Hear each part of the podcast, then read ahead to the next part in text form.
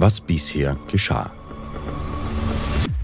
Das Mopa-Fußballteam aus Maisai, das während eines Ausflugs in die Tamluang-Höhle Kunam Nagnon gewandert ist, wurde von einer Sturzflut vom Rückweg abgeschnitten.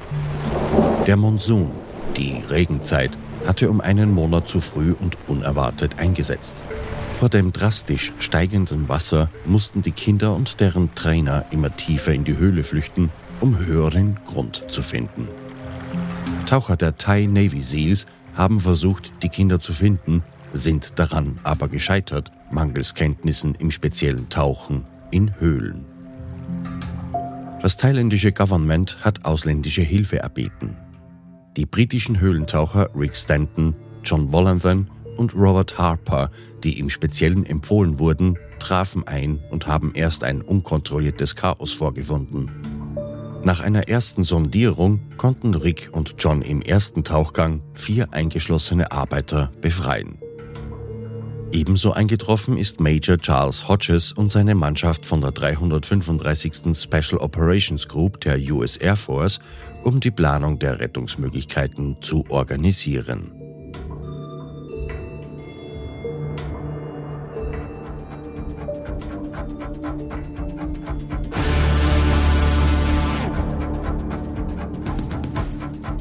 Wenn in der Wildnis etwas schief geht, geht es meist schnell und ohne Vorwarnung. In wenigen Augenblicken kann ein Leben am seidenen Faden hängen. Ich bin Thomas Speck und dies ist Against Fate, der True Survival Podcast. Wöchentlich präsentiere ich hier die unglaublichsten und spannendsten Überlebensberichte der Welt. Du hörst Folge 3 der Serie In der Tiefe begraben Risiko.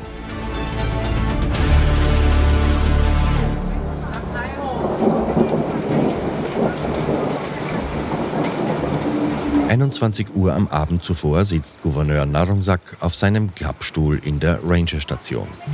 Er ist verantwortlich für diese Provinz und hat die letzten Tage nonstop gearbeitet. Seine Augen brennen vor Müdigkeit, während er geologische Karten, Pläne und Tabellen studiert. Mittlerweile sind 1000 Soldaten auf dem Berg unterwegs und suchen Eingänge zum Höhlensystem, um eventuell einen anderen Weg zu den Kindern zu finden. Rettungsarbeiter haben kleine Zeltspitäler errichtet.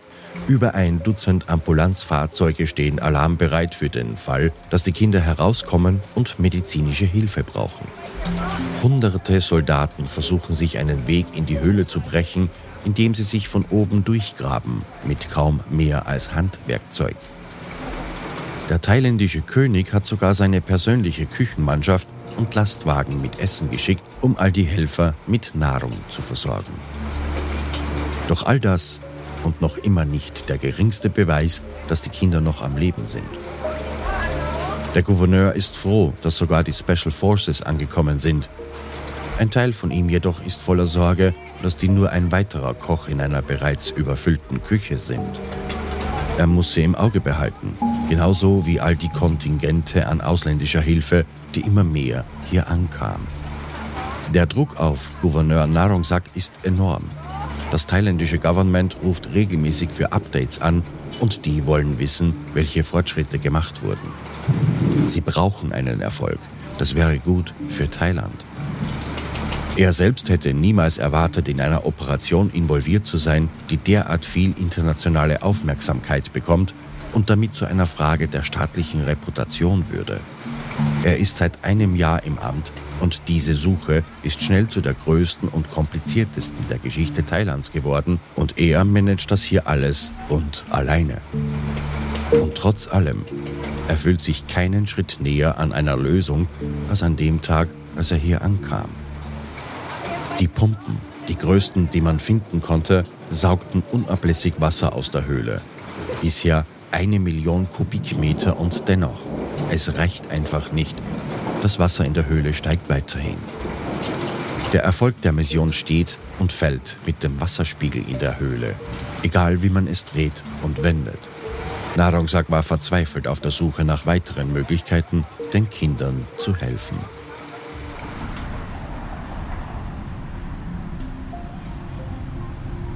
Tanet Natisri befand sich gerade in Bangkok. Er ist Thailänder, lebt aber in Illinois, USA und betreibt in Marion mit seiner Frau ein Restaurant. Zusätzlich arbeitet Tanet seit drei Jahren als Supervisor und Berater für das Thailand Aquifer Recovery Project. Er ist Wassermanager und Experte in Grundwasserspeicherung. Am 27. Juni 2018 wurde er aufgrund seiner Expertise gebeten, bei der Suche und Bergung der Kinder aus der überfluteten Höhle zu helfen. Noch am Flughafen, während er auf seinen Flug nach Chiang Rai wartete, studierte er auf seinem Tablet Karten der Region. Er hatte sein Team aus Bangkok gebeten, ihm alles an Karten, vor allem topografisches Material, zu schicken. Ihm wurde bald klar, dass das Grundwasser dort nur zum Teil von den thailändischen Bergen des Tamloang stammt. Das Einzugsgebiet ist viel größer. Die Provinz Chiang Rai ist die nördlichste Thailands und grenzt direkt an Myanmar, vormals Birma im Nordwesten und Laos im Nordosten an. Im Distrikt Mai Sai, dem nördlichsten von Chiang Rai, bilden die Tamloang-Berge eine natürliche Grenze zu Myanmar. Diese reichen aber tief nach Myanmar hinein. Wenn es also in Myanmar dort in den Bergen nur einen Tag zuvor geregnet hat, wird das die Höhle füllen ohne dass es direkt vor Ort regnen muss. Tanet hatte zunächst geglaubt, dass die Rettung der zwölf Jugendlichen und ihres Assistenztrainers recht einfach sein würde, bis er am 28. Juni am Schauplatz ankam und die enormen Wassermengen sah. Dass der Regen von Norden her bis nach Maisei gewandert ist, kommt erschwerend hinzu. All das Wasser der ganzen südöstlichen Flanke der Berge von Myanmar und Thailand zusammen drückt in das Grundwasser und in die Höhle.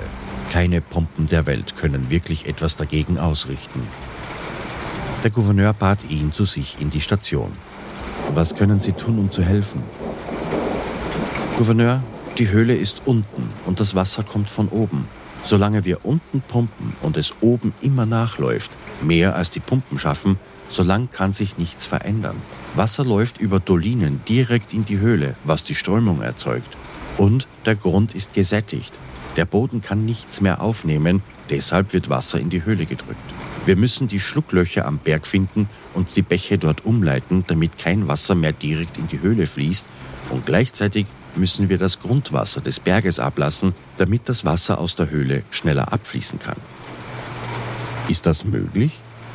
Selbst als Ingenieur war ihm nicht ganz klar, wie man das bewerkstelligen sollte. Hier geht es um viele Millionen Kubikmeter Wasser gleichzeitig. Ich glaube, dass ich die Grundwasserströme des Berges finden kann, Sir. Wenn wir die anbohren, wäre das, als ob wir den Stöpsel einer Badewanne herausziehen. Aber das würde einen großen Nachteil mit sich bringen, denn das Wasser muss ja auch irgendwohin abfließen. Das war ein Plan auf lange Sicht, wie alles andere auch. Wenn es gelingt, die Strömung der Fluten in der Höhle zu verringern und den Wasserstand nur ein wenig zu senken, zumindest aber zu stabilisieren, dann wäre das ein großer Vorteil. Die ganze Mission ist ein gnadenloser Wettlauf mit der Zeit geworden, denn die Wetterberichte sagten voraus, dass in wenigen Tagen der Monsun erst so richtig einsetzen würde und die Höhle dann total geflutet sein würde. Sie werden alles bekommen, was sie dafür brauchen. Maschinen, Männer, was auch immer das benötigt. Tarnet eilte aus der Station. Er hatte Arbeit vor sich. Er begann sofort mit der Ausarbeitung von Plänen zur Entwässerung der Höhle. Das Gebiet, das er einzuplanen hatte, war etwa 10.000 Hektar groß. Derzeit regnete es acht bis zehn Stunden täglich. Die Wetterberichte sagten die richtig schweren Regenfälle, die tagelang anhalten können, für in sechs Tagen voraus. Der Gouverneur wusste nicht, ob Tarnet das Wasser zurückdrängen konnte, aber vielleicht schaffte er es, es zumindest lange genug zurückzuhalten, damit man die Kinder finden und herausbringen könnte. Jetzt galt es, mit den Farmern und Bauern zu sprechen. Es werden ihre Felder sein, die vom abfließenden Wasser überflutet werden würden. Am nächsten Morgen gab es eine Versammlung in Maisei, wo allen Anwesenden erklärt wurde, was passieren wird. Das Government versprach Kompensation für den Ernteausfall. Dennoch müssten alle Betroffenen damit einverstanden sein. Sie würden ihre Ernte verlieren. Später haben mehr als ein Dutzend Bauern auf eben diese Kompensation verzichtet und ausgesagt, Felder, Maschinen und eine Ernte kann man ersetzen. Aber 13 Leben können niemals wieder zurückgebracht werden. Wir sehen dies als einen Beitrag zur Rettung der Menschenleben in der Höhle. Alle betroffenen Bauern haben zugestimmt. Das Rennen war in vollem Gange.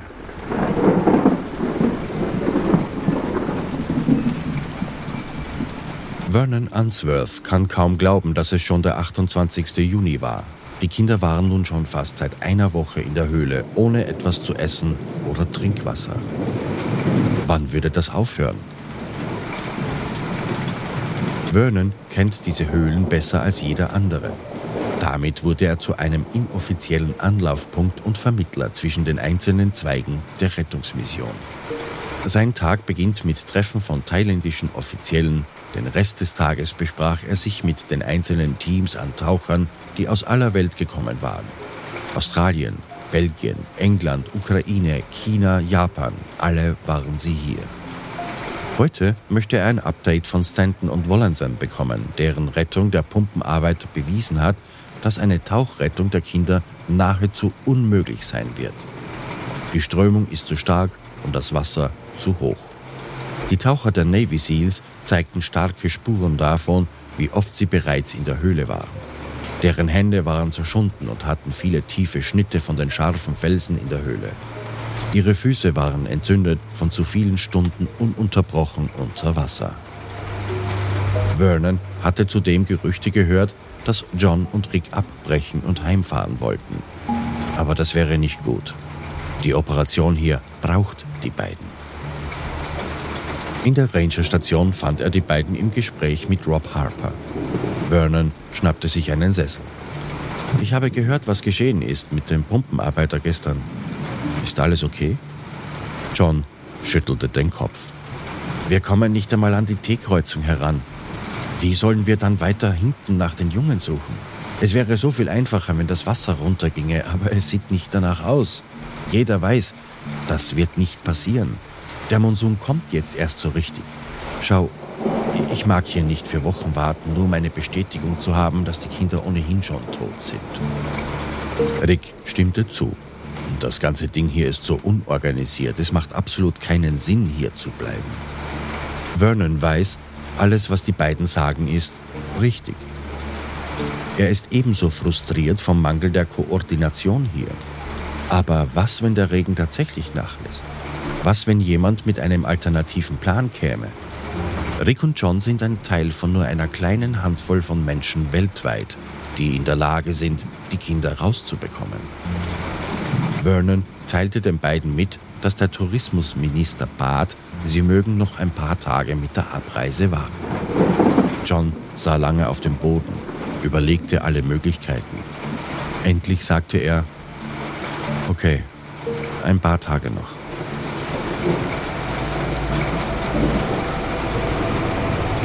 Tanet Natisri war mit einem Militärjeep am Berg unterwegs. Er war ein Mann auf einer Mission. Als erstes bat er den Gouverneur um 300 Soldaten des 37. Militärdistriktes Maisai. Er setzte sie ein, um Bäume zu fällen und verschiedene Areale am Fuß des Berges freizuräumen. Als nächstes bekam er über sein Netzwerk 30 große motorisierte Bohrgeräte in seine Hände. Er wollte in die Seite des Berges bohren, um so die Grundwasserreservoirs zu entleeren und es auf das Farmland darunter zu leiten. Er wollte den besagten Stöpsel ziehen. Nur dass diese Badewanne die Größe von Disney World hat. Aber zuerst müssen die Löcher gebohrt werden und man muss die Grundwasserströme treffen. Es war eine sehr optimistische Idee, aber Tanet war sich sicher, dass er richtig verstehen konnte, wo die Hauptadern des Wassers verliefen. Tanet standen etwa 400 Rettungskräfte zur Verfügung, darunter 270 Soldaten der kleinen thailändischen Armeeeinheit in Chiang Rai, 150 Mitglieder der thailändischen Freiwilligenorganisation Thailand Rescue und viele Dorfbewohner. Während unten die Flächen geräumt wurden und Bohrer um Bohrer in Stellung gebracht wurde, begannen sich die Freiwilligen am Berg über der Höhle zu verteilen. Mit Hilfe der Einheimischen, die diese Berge gut kannten, suchten sie nach Schlucklöchern, wo das Wasser in kleinen Bächen direkt in die Höhle weit unterhalb einfloss. Diese kleinen Bäche und Flüsschen wurden mit Sandsäcken und Rohren aus PVC, Baumstämmen und Steinen umgeleitet, sodass das Wasser außen am Berg ablief. Bemerkenswert ist, dass, als dies bekannt wurde, hunderte Menschen Material, Rohre, Sandsäcke und dergleichen ins Camp brachten. Es war ein unglaublicher Strom an Unterstützung mit Material und Manpower, die eingesetzt hatte. Hier wurde nichts gefordert oder erbeten. Der thailändische Gemeinschaftssinn ist bewundernswert.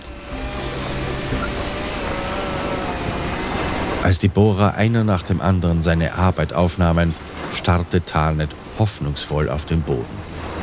Er musste gebildete Mutmaßungen anstellen, wie weit jeder der Bohrer in die Erde gelangen musste.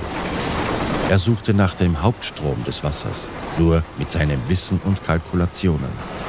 Sie brauchten die Hauptader, ansonsten wäre sein ganzer Plan völlig nutzlos.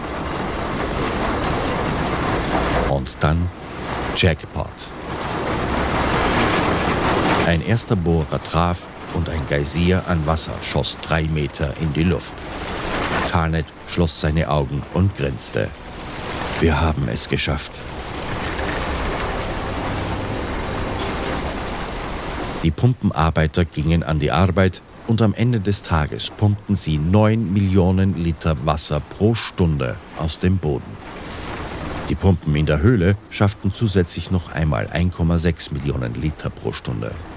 Mit ein klein wenig Glück könnte alles zusammen gerade genug sein, den Wasserspiegel der Höhle so weit zu stabilisieren oder gar zu senken und die Strömung so zu beruhigen, dass die Taucher die T-Kreuzung überwinden konnten. Dämmerung kam schnell in den Bergen. Nebel zog herauf und verbreitete einen unwirklichen Schimmer im Licht der Halogenlampen des Camps. Die großen Pumpenmotoren grollten in der Nähe des Höhleneingangs und weiter unten sprudelte deren Wasser hervor und rauschte seitlich den Berg hinab. Superlak war erschöpft. Ihr Sohn Knight ist nun seit sechs Tagen vermisst. Sein Geburtstag war vergangen. Sie schaute in die hohlen Augen der anderen Eltern um sie herum. Sie saßen in kleinen Plastiksesseln und Matten auf dem Boden verloren in ihren eigenen Gedanken. Deren Sorgen war so groß, dass sie alle kaum das Essen anrührten, das die Helfer zu ihnen brachten. Stattdessen starrten sie alle hilflos auf das Gewimmel vor dem Maul der Höhle, während sie Moskitos verscheuchten. Die Idee aufzugeben kam ihnen niemals in den Kopf. Ihre Jungs sind da drin. Superlak wusste, dass Neid noch lebte. Sie spürte es. Er ist stark. Aber sie müssen etwas unternehmen. Irgendetwas müssen sie tun. Wenn sie schon nicht direkt bei der Rettung helfen konnten, vielleicht können sie das auf einem anderen Weg? Einer der Eltern begann Essen und Zuckerwerk im Versorgungszelt aufzulesen und die anderen Eltern folgten. Einer nach der anderen holte sich eine Handvoll von diesem, eine Handvoll von jenem. Jemand innerhalb der Schaulustigen fragte in abfälligem Ton, was machen die denn da? Wir werden beten und bringen diese Gaben, damit der Berg weniger zornig ist und unsere Kinder wieder freigibt. Superlak und die anderen entzündeten Kerzen und gingen hintereinander zu einem Bereich außerhalb des Camps. Und die Menge teilte sich, als die Eltern durch sie hindurchgingen, um zum Schrein zu gelangen. Der Schrein selbst ist aus grün bemaltem Holz gebaut und überdachte die schlafende Frau, die in traditionellem Gewand gekleidet ist. Dies ist die Göttin des Berges, die schlafende Prinzessin, deren Tränen ihre Jungen gefangen hielt. Die Eltern platzierten die Kerzen an den Füßen der Prinzessin und legten ihre Gaben für den Geist aus, damit sie frei wählen könne. Viele baten laut darum, dass sie ihre Söhne freigeben möge. Manche legten sich auf den nassen Stein dicht neben dem Schrein, ihre Körper gebrechlich, und schwach von den letzten schlaflosen Tagen. Die Presse fing diese Szene ein und sandte die Bilder an Medien der ganzen Welt. Diese Welt konnte nun die Gesichter sehen, die Gesichter von Müttern und Vätern, die warten. Warten und jede Sekunde zählten, bis ihre Kinder heimkehren würden.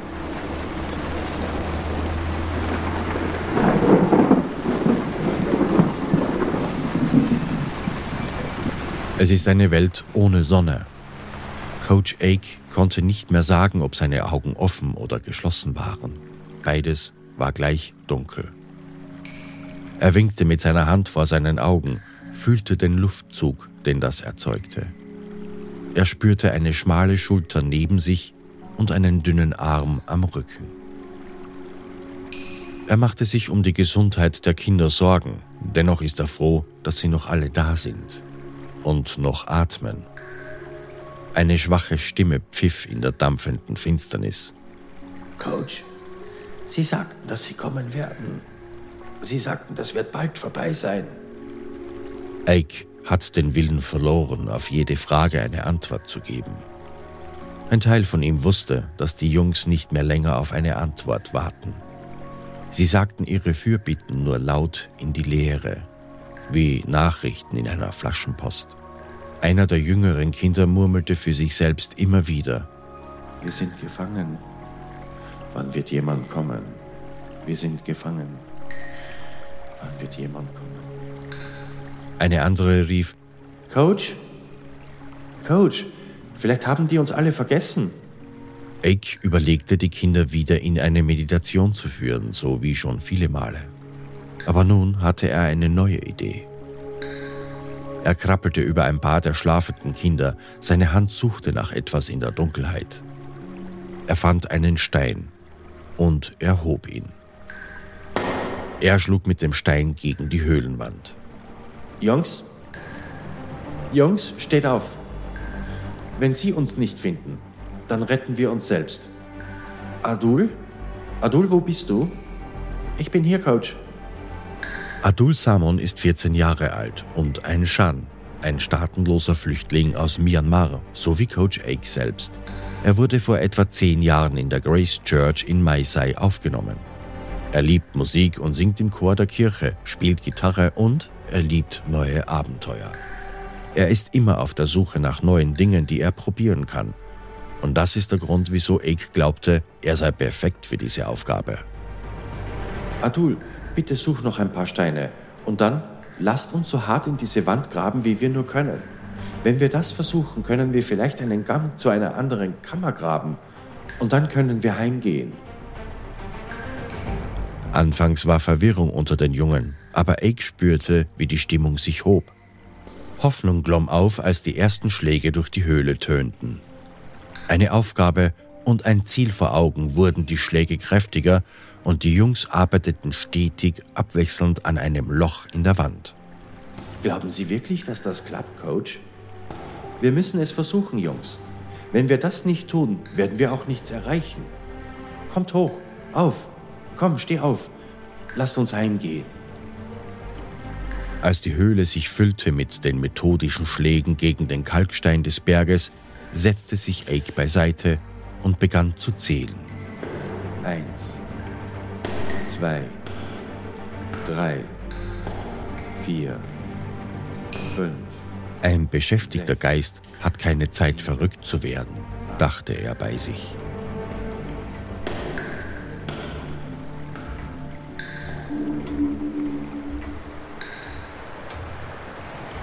Dreißigster Juni, Tag 8 der Suche nach den Kindern. Ben Reminence starrte in das schwarze Wasser vor ihm.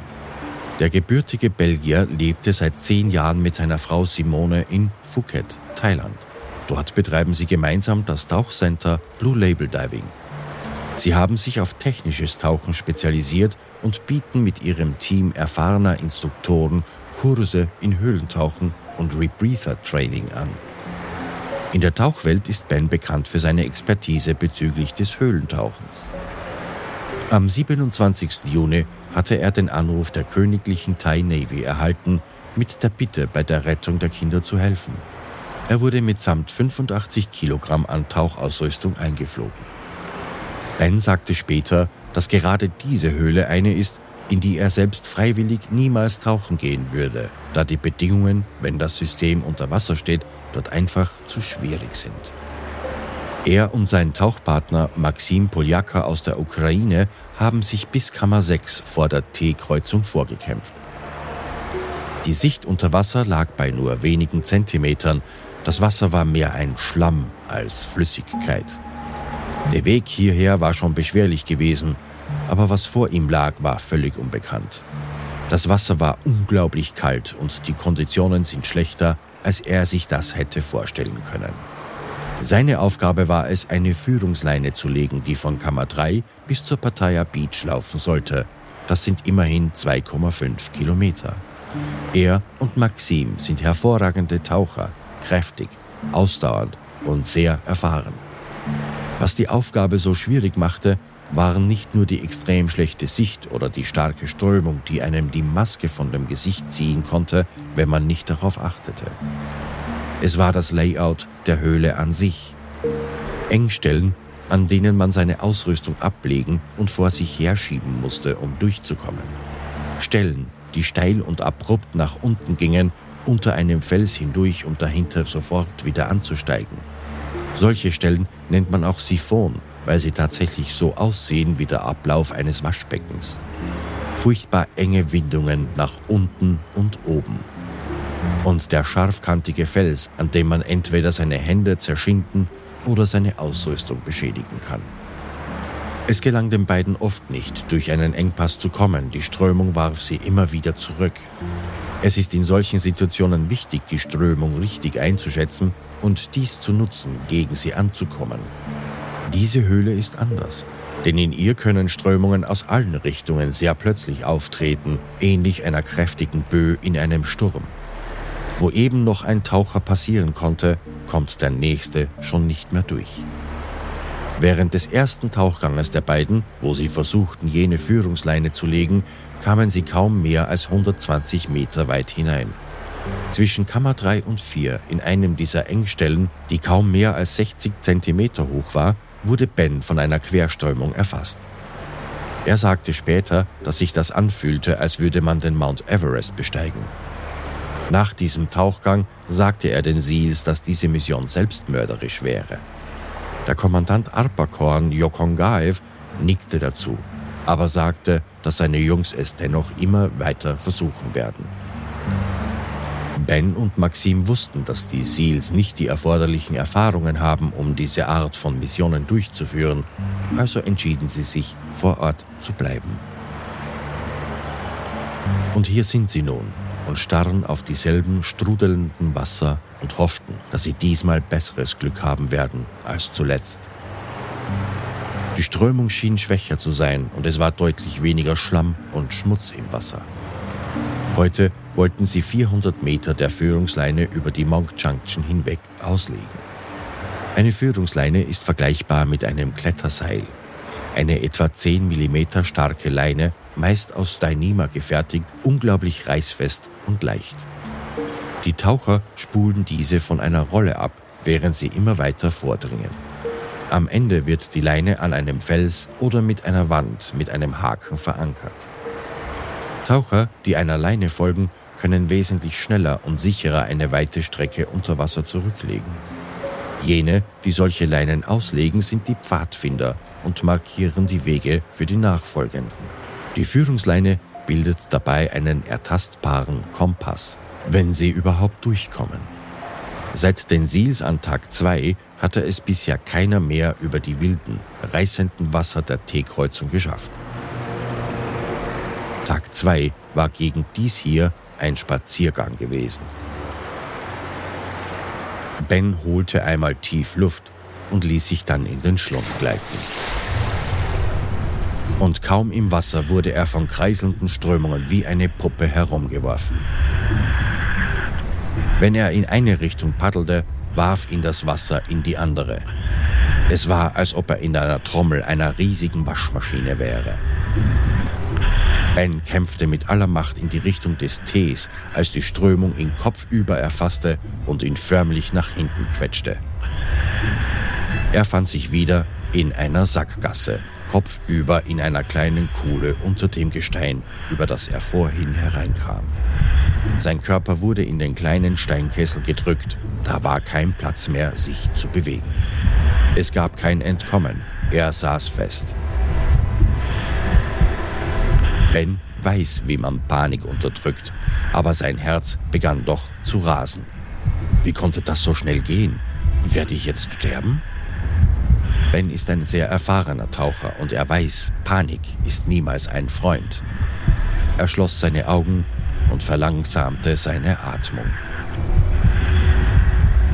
Ben versuchte Halt an dem Felsen über ihm zu finden, aber er ist eingekeilt wie eine Dosensardine.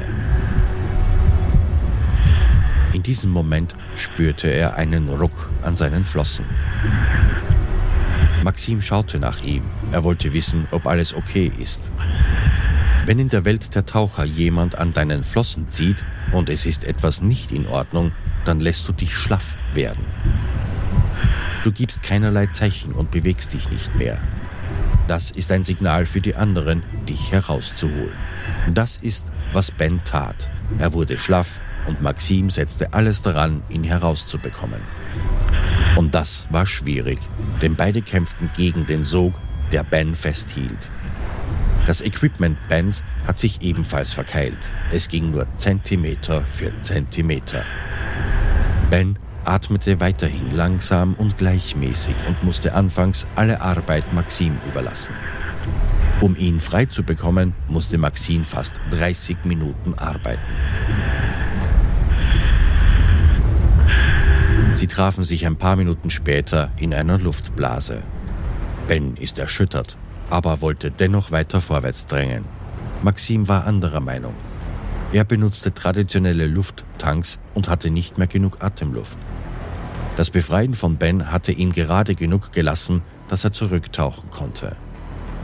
Ben hatte sein Rebreather-System, was ihm erlaubte, seine Atemluft zu recyceln. Er war so nah dran, die T-Kreuzung zu durchbrechen, er konnte es spüren. Maxim nickte. Er wird hier in der Luftblase auf Ben warten. Und Ben tauchte erneut in die dunklen Wasser von Kammer 6. Allein. Er manövrierte sich in denselben Bereich, wo er gerade eben gewesen war, und stieß sich vorwärts über den Punkt hinweg, wo er festsaß. Er zog und drückte sich in einen Tunnel hinunter, tiefer und tiefer in die Höhle, Hand über Hand. Und wirklich, er erreichte die Kreuzung. Er drängte weiter und legte weitere 100 Meter Leine aus. Jetzt können andere Taucher folgen. Endlich. Ben Raymonens und Maxim Poljaka haben der Suche nun so richtig Starthilfe gegeben. Ab jetzt ist alles wesentlich einfacher. Der Weg ist freigelegt.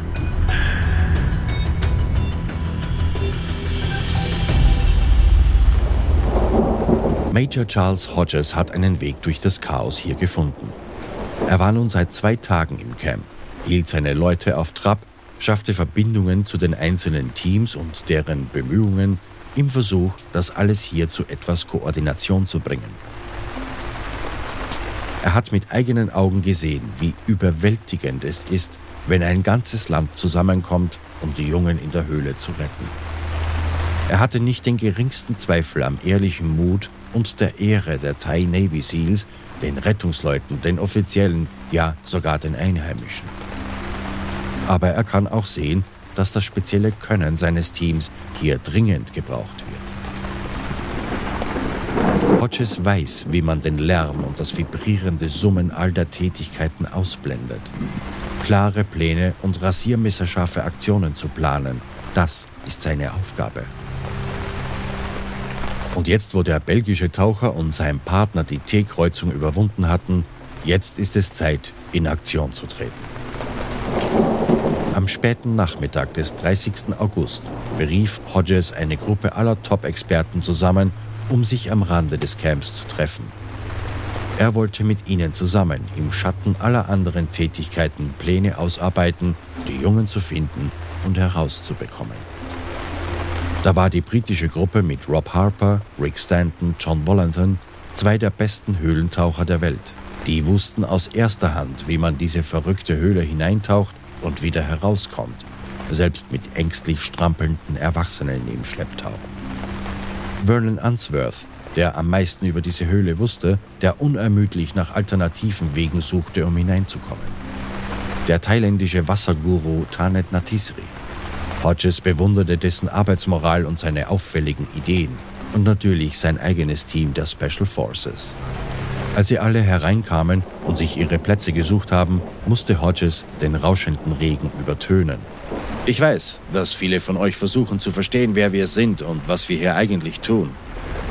Lassen Sie mich erklären.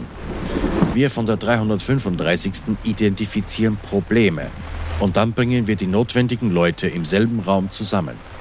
Wir suchen nach Lösungen mit den verfügbaren Kräften, der vorhandenen Ausrüstung und vor allem, indem wir das Wissen und die Erfahrung der Einzelnen bündeln. Wir alle haben das Herz und den Mut gesehen, den die Thai-Rettungskräfte haben, aber niemand koordiniert das Ganze von oben. Niemand hat den Überblick, wer, was, wann und wo tut. Aber wir haben keine Zeit für Unordnung. Lasst uns die Situation aus verschiedenen Winkeln betrachten, damit wir frische Lösungen finden und sortieren können. Gentlemen, wir sind nur hier, um Ihnen zu helfen, zu tun, was Sie am besten können, aber effizienter. Es entstand eine Pause, als alle Anwesenden diese Informationen verarbeiteten. Köpfe nickten, es war Zustimmung in den Gesichtern abzulesen. Hodges konnte sehen, dass seine kleine Einführung wirkte. Vernon sprach mit Tarnet, der seine Informationen mit Sergeant Anderson teilte. Sie zeigten topografische Karten und Wassercharts. So begann jeder mit jedem zu sprechen. Jeder hatte Vorschläge, Hinweise, Erfahrungen und endlich entstand ein Gesamtbild. Sie alle listeten Optionen für die Rettung der Kinder auf. Und dann sortierten sie, was sie fanden, nach Risiko, vom gefährlichsten zum einfachsten und dann nach jenem, das am ehesten Erfolg versprach. Sie besprachen Risiken und mögliche Ausgänge aller Optionen. Aber das Wichtigste war, sie sprachen miteinander. Das Schattenteam hatte sich inoffiziell geformt und sie begannen Pläne zu konstruieren. Der Wettlauf mit der Zeit bekam wieder das Gefühl der Hoffnung. 1. Juli, der neunte Tag. Endlich, der Regen machte Pause. Rick Stanton und John Wollanthan waren schon früh auf und wollten die Führungsleine in der Höhle bis zur Pattaya Beach und darüber hinaus verlängern. Der Tauchgang war nicht leicht, die Strömungen sind noch immer sehr stark, aber sie schafften es, weitere 700 Meter hinter die T-Kreuzung zu legen, bevor sie am Nachmittag ins Camp zurückkamen. Zur Nachbesprechung im Zelt der Amerikaner kamen auch die Navy Seals. Tanet Natisri berichtete, dass seine mächtigen Pumpen auf voller Kapazität liefen. Er schätzte, dass der Grundwasserstand um die Höhle herum um ca. 6 Meter zurückgegangen sein musste. Major Hodges schaute sich im Raum um. Seine Augen trafen Rick und John. Nun, Gentlemen, es sieht so aus, als hätte uns die schlafende Prinzessin ein Zeitfenster gewährt. Wenn jemand da hineinkommen kann, dann seid ihr das. Das war es, was die Briten hören wollten, seit sie vor vier Tagen hier ankamen. Es ist soweit. Am nächsten Morgen blieb der Regen noch immer aus. Rick und John waren erleichtert. Bessere Konditionen werden sie nicht mehr bekommen. Es wird nicht lange halten, aber egal wie wenig es gebracht haben könnte, sie werden nehmen, was sie bekommen. Rick schaute auf John, was meinst du, Kumpel? John grinste. Hm, ich sage, das ist ein guter Tag zum Tauchen. Die beiden waren auf dem Weg zu einem Haufen blauer Zelte der Thai Navy Seals für ein letztes Meeting vor dem Tauchgang. In einem der Zelte hatte sich bereits eine große Gruppe versammelt. Taucher aus aller Welt, alle bereit zu helfen. Die Special Operations Gruppe stand an der Seite. Heute sind es die Thai Navy Seals, auf die jeder achtete. Dies ist ihr Land und die Jungs sind deren Söhne Und Tai sind stolze Menschen. Rick und John setzten sich auf Sessel an der Seite eines Falttisches und es wurde langsam still im Raum. Der Kommandant der Seals, Admiral Arpakorn, umriss den Plan des Tages. Heute werden wir mit aller Kraft vordringen. Wir müssen über Pattaya Beach hinauskommen, bevor der Monsun wiederkommt. Die Briten werden als erstes gehen. Und er blickte auf Rick und John. Es war Respekt in seinen Augen. Anfangs haben die Seals eher herablassend über die beiden gesprochen, es seien doch nur alte Männer, aber das hat sich verändert. Dennoch sagte er weiter, sie werden die Führungsleine bis Kammer 9 legen. Sobald das geschehen ist, werden die Seals eindringen und die Kinder zu finden. Es ist für alle am besten so. Rick sah zu John und zuckte die Schultern. Er wusste immer, dass die Seals übernehmen werden. Das war eine Sache des Stolzes und der Nation. Sie sprachen auch dieselbe Sprache wie die Kinder und sie brauchten den Erfolg. Alle Taucher waren bescheiden genug, um nicht in den Ehrgeiz zu verfallen, die Ersten sein zu müssen. Dazu gab es keine Notwendigkeit, vor allem nicht, wenn es um Leben geht. Sie wussten aber ebenfalls, dass, wenn sie hinter die Pattaya Beach kommen, werden sie jeden Zentimeter an Führungsleine legen, den sie haben, oder bis ihnen die Luft ausgeht. Als das Meeting endete, saßen sie noch mit Vernon Answorth zusammen. Da der die Höhlen wie kein zweiter kannte, besprachen sie noch die neuen Gänge hinter dem Punkt, bis zu dem sie letztlich vorgedrungen waren. Sie beugten sich über eine Karte und fuhren mit den Fingern die Zeichen entlang, um sie sich einzuprägen. Vernon zeigte auf einen Punkt auf der Karte. Das ist die Kammer 9, etwa 300 Meter hinter Pattaya. Die ist erhöht und meist trocken. Dort sollte eine Lufttasche sein. Also, wenn die Jungs noch am Leben sind, ist das der Punkt, wo sie am ehesten zu finden sind. Rick und John nahmen sich Zeit, die Karte zu studieren. Drei Kilometer schmaler Gänge und eiskalten Wassers. Manchmal so schmal, dass ein einzelner Mann nur schwer hindurchkommt.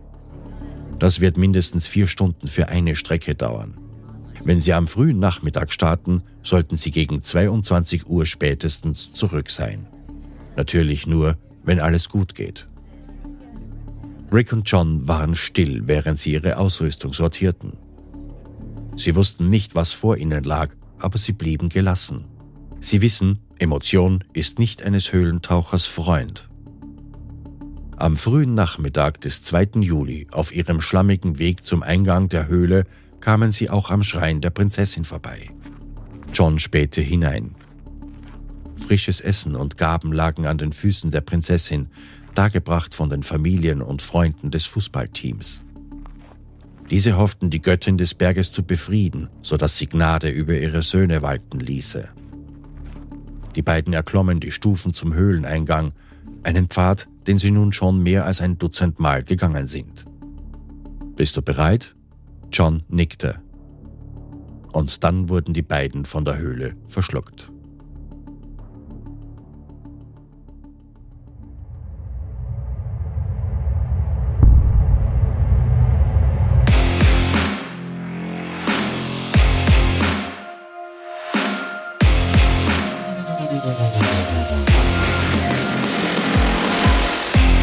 Against Fate gegen das Schicksal. Abonnieren auf Spotify, Apple, Google Podcasts, Amazon Music, Deezer oder wo immer du gerade hörst. Abonnenten des Mitgliederbereiches auf againstfate.at hören jede Folge ungekürzt als Director's Cut und werbefrei. Ihr erhaltet Zugriff auf unveröffentlichtes Material, Blogartikel, illustrierte Ausgaben der Serien im Download zum Nachlesen und regelmäßig die Möglichkeit zu Online-Treffen und persönlichen Stammtischen mit mir. Against Fate, der True Survival Podcast.